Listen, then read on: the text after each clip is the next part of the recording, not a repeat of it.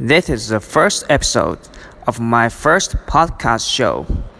The show's name is Poor English. Though my English is poor, I wanna talk. I believe talking is the best way to learn English. I may make many mistakes, but that's why I'm learning it. In this podcast, I will talk about many things. Just speak freely.